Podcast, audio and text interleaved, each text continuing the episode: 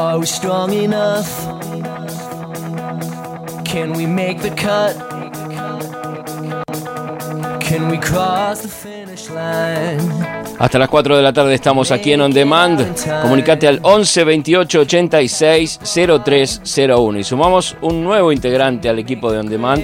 Él es Ezequiel de León y esto es el mate jurídico, un nuevo segmento que acabamos de inaugurar para que vos puedas hacer las consultas eh, que tengas legales, digamos. Si vos tenés algún inconveniente laboral, algún, este, alguna consulta que quieras hacerle, él es abogado, Ezequiel de León. Bienvenido, hermano. Hola Diego, ¿cómo andás? Bueno, y yo traje un caso acá testigo como para que estemos analizando, porque es muy común, digamos, que uno esté trabajando y que no lo estén encuadrando en el convenio que realmente tendría que estar. O sea, que estés cobrando menos de lo que tendrías que cobrar. Exactamente, porque acá, en el caso testigo que traigo, lo que se reclama básicamente son las diferencias salariales. Entonces, eh, este caso es eh, de una provincia y es un caso de que el Estado, eh, hay una, una, persona que trabaja en el Estado, pero que cumple funciones en un banco público. E, entonces... es empleado de banco, pero también del Estado. Exactamente. Entonces ella está encuadrada como empleada administrativa del Estado. Pero en realidad lo que ella empieza a reclamar administrativamente primero es que la encuadren como eh, empleada bancaria con la categoría porque ella tenía una categoría gerencial. Entonces, eh, hoy en día... Porque hay, hay diferencias entre los empleados bancarios del Estado y los empleados bancarios privados, digamos, que, mm, por ejemplo, las paritarias de los estatales eh, están por debajo de las paritarias de los privados. Sí, por supuesto. Por ejemplo, en este último año, las paritarias bancarias eh, ya llegaron a un 50% de aumento. Ah, y es prácticamente la mitad de lo que cobra un empleado público. Entonces, digamos, eh, las diferencias son sustanciales. Entonces, eh, ella empieza a reclamar y lo reclama judicialmente y le, este, este fallo le dan la razón a ella y le condenan, digamos, de tener que reconocerla como empleada bancaria bajo el convenio de 1875 y todas las diferencias salariales retroactivas desde que empezó ella a trabajar en el año 98. ¿Cuántos años fueron eso entonces? ¿De 98 al...? Hasta eh, el 2017 que fue la condena. O, sea, nueve años.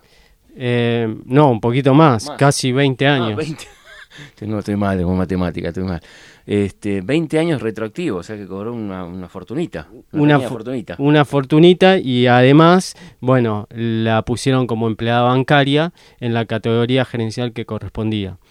Hay que aclarar, eh, la verdad que esto es un caso testigo y que ella era empleada pública y tiene la, la, la, categoría de empleada pública y por eso lo puede reclamar sin que la echen.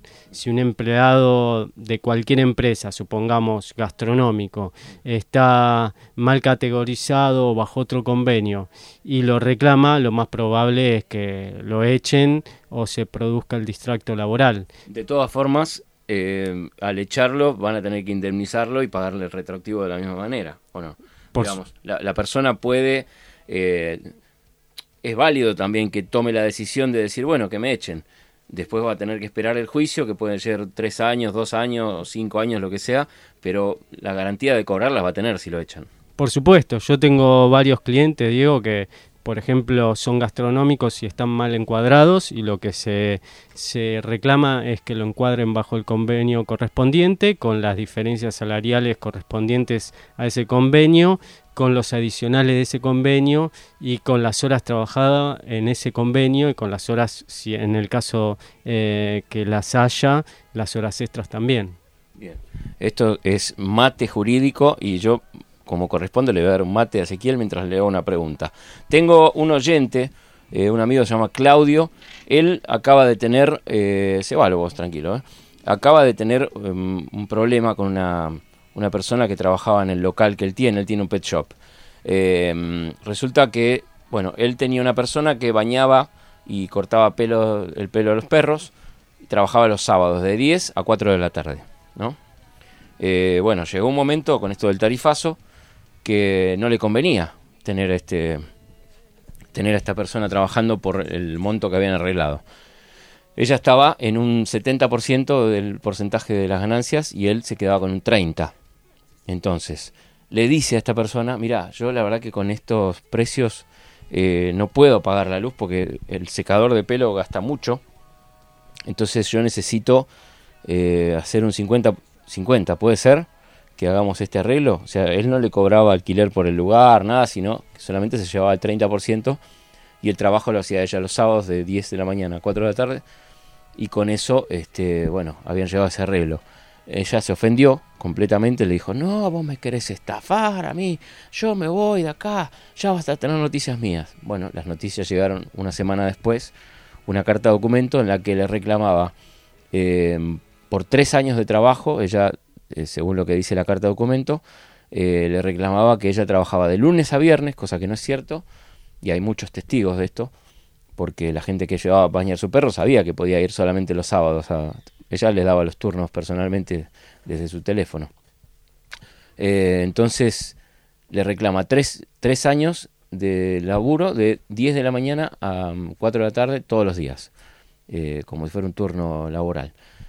Eh, ella estaba en negro, ¿no? porque digamos, no es que tenía un contrato con él, ni él estaba, la tenía como empleada, sino que ella usaba el lugar nada más. ¿Qué, mm, qué se le puede decir a esta persona? A Claudio que bueno, está pasando por esta situación y está necesitando ayuda laboral. Bueno, primeramente que busque un abogado, ¿no? Porque es muy común que pase esto. Primeramente, cotidianamente nosotros decimos trabajo negro, pero en realidad es que es un trabajador que no está registrado o que puede ser registrado eficientemente o que directamente no esté registrado. Eh, en este caso hay abusos también de la parte del trabajador, en este caso. Entonces lo que va a haber que demostrar, porque Diego, como vos bien sabés, en derecho todo es en base a la prueba y a lo que se pueda demostrar.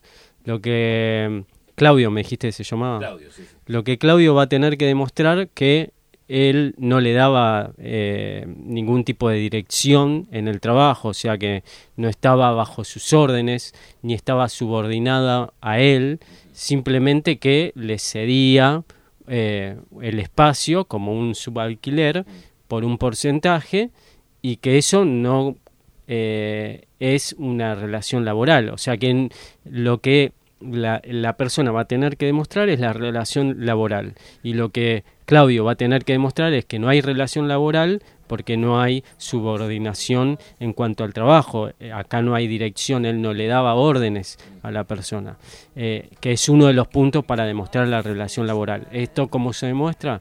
Y con testigos, va a haber que tener testigos que demuestren que no estaba bajo relación de dependencia y que no trabajaba de lunes a viernes y que Claudio no le daba las órdenes, que no era su empleador. Entonces, si se demuestra eso, eh, que va a tener que ser en la justicia, bueno, después va a depender del juez que, le toque el caso, pero bueno, si los, testigos lo pueden demostrar, eh, Claudio no va a tener problema. Excelente, excelente. Bueno, sí, testigos hay. Eh, todos los clientes que siguen yendo al pet shop este, levantaron la mano y dijeron, yo sé que no es así. él tiene un grupo de WhatsApp en el cual este, eh, comentó esto, publicó la carta y bueno, saltaron como hormigas en un hormiguero pateado todos los clientes diciendo es una vergüenza que te hagan eso, así que em, digamos testigos tiene por doquier. Bueno, y, me tenías un caso también de accidentes, porque vos este, em, también eh, cubrís accidentes, ¿no? O sea, em, defendés personas que han tenido accidentes en la vía pública. Exactamente, Diego. Y yo traje acá también un caso testigo, que es la jurisprudencia. Jurisprudencia es eh, el fallo de los jueces, que cuando son fallos de cámara, porque son dos instancias en la justicia. Está la primera instancia y después está la cámara. En este, en este caso, cuando son fallos de cámara, que se juntan todas las cámaras, se, se llaman fallos plenarios y esos son obligatorios. Y si no son fallos plenarios, igual cierta o marcan cierta tendencia de parte a los jueces. Eh, los jueces fallan eh, subordinados a la ley, a la justicia y a, los fallos jurisprudenciales de otros jueces. Entonces, yo acá traje una síntesis que lo voy a leer si me permitís. Son dos, tres renglones, eh, como para darle sentido a este caso. Es un caso que sucedió en la provincia de Neuquén y bueno, la síntesis del fallo dice así, corresponde revocar parcialmente la sentencia recurrida haciendo extensiva la condena de pago a la aseguradora pues en ningún momento ha noticiado al tomador y asegurado de la falta de acreditación de pago bancario. Y acabo un parate y explico.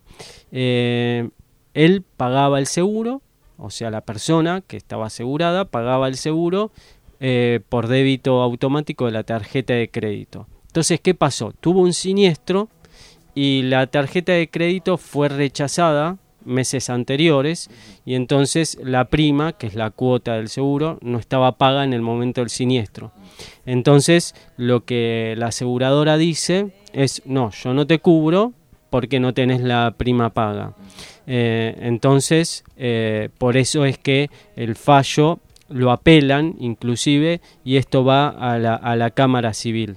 Entonces, ¿qué dicen los jueces? Los jueces dicen, bueno, si bien la ley de seguros dice que tiene que tener la cuota al día, eh, también está la Constitución Nacional, artículo 42, y también eh, la ley de defensa del consumidor, que dice que eh, el consumidor tiene el derecho a la información y que la aseguradora tenía el deber y la obligación de informar esta situación al cliente para que sepa que estaba sin póliza, que estaba sin eh, protección.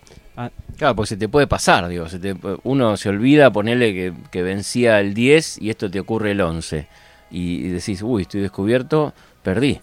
Claro, por supuesto. Aparte, como está por débito automático la tarjeta de crédito, si la aseguradora no notifica fehacientemente eh, mediante carta documento eh, o alguna manera que la pueda, digamos, notificar, eh, yo no sé si estoy cubierto o no estoy cubierto, o la persona esta en cuestión no sabía si estaba cubierta o no. Entonces, bueno, todos los jueces eh, de la Cámara fallan a favor de la persona y la obligan a la aseguradora a tenerle que cubrir el siniestro. Así que bueno, esto desmitifica un poco la creencia popular que decía, ah, bueno, si no tengo la cobertura, si no pago la cobertura, el seguro no me cubre. Bueno, no es tan así y hay que analizar caso por caso.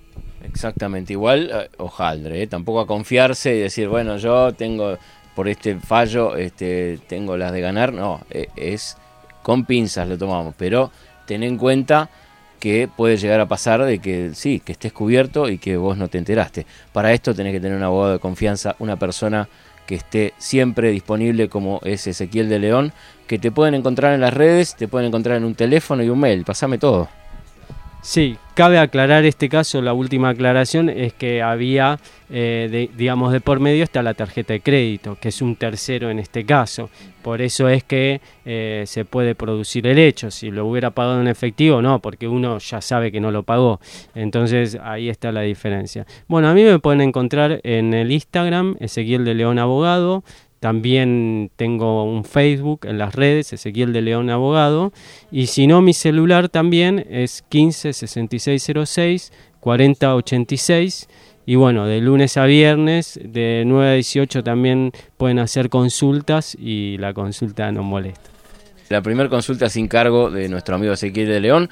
Y bueno, ya sabes, tenés un amigo abogado que te puede ayudar en el momento que lo necesites. Siempre es importante tener un abogado de confianza y Ezequiel de León lo es. Es amigo, esto es Mate Jurídico, un nuevo segmento de On Demand eh, que lo pueden utilizar porque es para ustedes. ¿eh? Gracias amigos, seguimos con más música aquí en On Demand hasta las 4 de la tarde.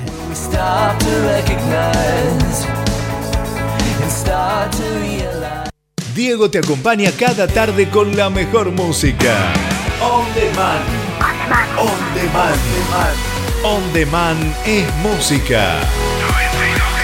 On Demand es ama. On Demand con Diego Rivas. On Demand es música para vos.